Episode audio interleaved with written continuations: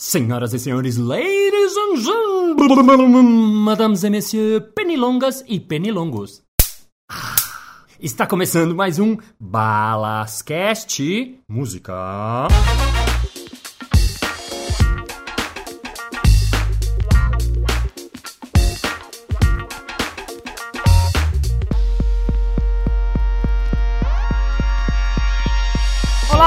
Seja mais uma vez bem-vindo ao Balascast, ou bem-vinda ao Balascast, ou bem-vindo a ao Balascast. Você, independente de onde estiver, na sua casa, na rua, na chuva, na fazenda ou numa casinha de sapê, é sempre muito bem-vindo. Então vamos continuar mais um episódio of the Story of My Life. Doutores da Alegria. No episódio anterior eu contei que eu tinha assistido um espetáculo de improviso, que eu tinha ficado maravilhado e tal, mas era uma coisa muito longe, eu vi uma coisa tão incrível, eu não tinha noção de que algum dia eu iria trabalhar com isso. E eu continuei lá na França, fazendo espetáculos na rua, fazendo pequenos cabarés, estudando palhaço. Depois de três anos em Paris, eu resolvi que era hora de voltar ao Brasil. Então eu fiz os últimos trabalhos, reuni uma graninha essa, fiz tudo, tudo, tudo que dava para fazer lá e voltei ao Brasil.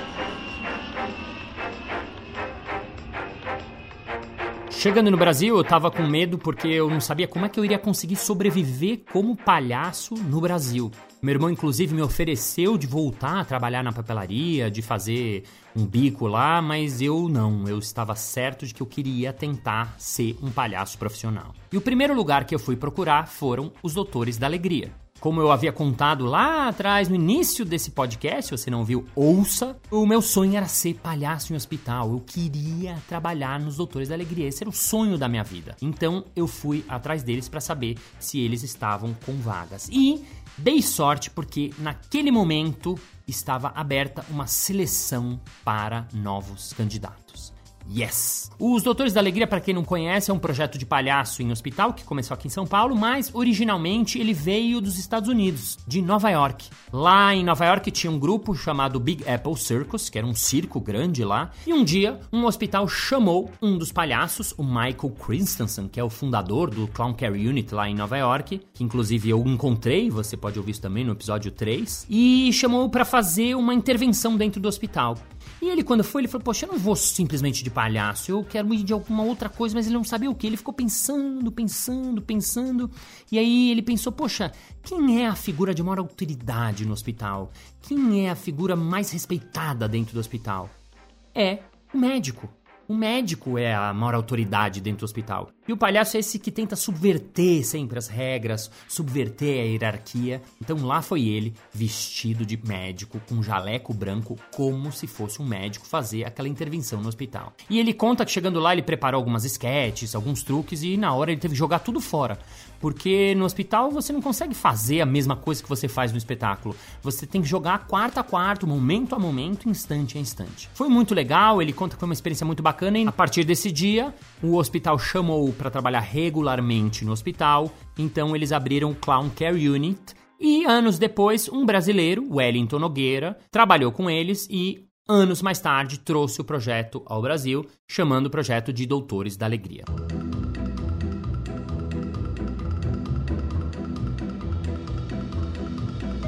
Então lá estava eu numa seleção com mais de 300 palhaços do Brasil inteiro. Era uma seleção muito concorrida, eram pouquíssimas vagas, principalmente pelo fato de que os doutores são um projeto uh, remunerado, profissional, não é um projeto voluntário. Então os palhaços ganham para trabalhar, tem uma formação específica. Então era um projeto desde aquela época já muito concorrido. Então passei a primeira fase, passei a segunda fase, passei a terceira fase e cheguei na fase final. Eram 14 palhaços concorrendo a apenas uma vaga. E é muito interessante porque numa seleção de palhaços, você tem apenas palhaços que estão jogando o tempo todo, então tem algumas dinâmicas. Então você tem que jogar e jogar bem, jogar para valer e ajudar seu companheiro e ele te ajudar. É um ajuda, ajuda ao mesmo tempo que você está concorrendo com aquela pessoa que está do seu lado. E não tem pessoas de nome André, José, Talita, Paula. Não. Você está concorrendo com o Chabilson, com a Bife, com a Kinan, com o Comendador Nelson, com a do Porto, que eram os palhaços da minha seleção, e eu, João Grandão. Terminou essa fase, a gente foi para casa e eles falaram: "Bom, a gente entra em contato com vocês. Muito obrigado". E eu fiquei alguns dias ali rezando, torcendo, esperando o telefone tocar até que o telefone toca e eu recebo a notícia. Márcio, parabéns. Você agora é um doutor da alegria. Eu fiquei muito feliz. Eu gritava, eu chorava, eu ria. Minha mãe falou: Márcio, tá acontecendo? Mãe, mãe, eu passei, eu passei. Eu tô nos Doutores da Alegria, eu sou o Doutor da Alegria. Realmente tinha sido uma coisa muito, muito, muito grande para mim. Era o meu primeiro trabalho profissional como palhaço. Eu ia fazer a coisa que eu mais queria no mundo, ainda ia receber para isso, eu ia ganhar para fazer isso, e eu tava realizando um sonho. Eu sonhava em ser palhaço no hospital há muitos anos. Eu lembrei de três anos antes que eu tinha largado tudo, com 27 anos, deixei a papelaria que eu trabalhava para trás. Eu fui para Nova York, depois eu fui para França. Eu estudei, eu pesquisei, eu passei por muitos, muitos, muitos perrengues e agora eu conseguia realizar o sonho da minha vida. A partir desse dia, eu era um palhaço profissional no hospital. Fim do episódio.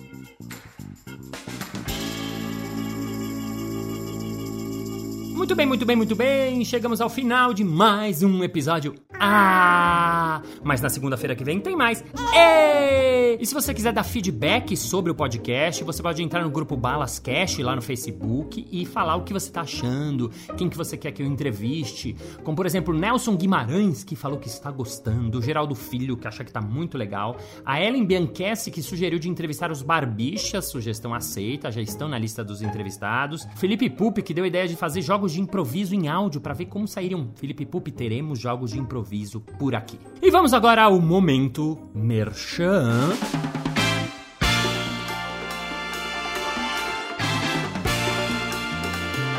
Ô, Márcio Balas, eu queria saber como é que eu faço nas férias um curso de palhaço, um curso de improviso. Eu visitei da Casa do Humor, como é que é esse negócio? É fácil. Agora em fevereiro teremos os cursos de férias para qualquer pessoa interessada. Curso de improviso, curso de palhaço, curso de stand-up. Não tem que ter nenhuma experiência em nada. Você precisa ser apenas maior de 16 anos, ter dinheiro para pagar e pode até ter a língua presa. casadumor.com.br é isso aí, a gente se ouve aqui na próxima segunda-feira. Obrigado pela sua audiência. Thank you very much. And see you next Monday. This is the next day for Sunday, Bloody Sunday. And after the Tuesday, Monday, Friday, Sunday, and Wednesday, and Friday. Thank you. See you. Bye bye, motherfuckers.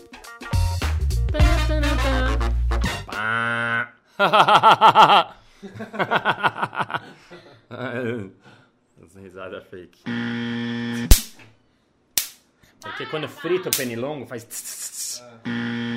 Tem um grupo chamado Balascast lá no Facebook. Facebook. Facebook. Facebook.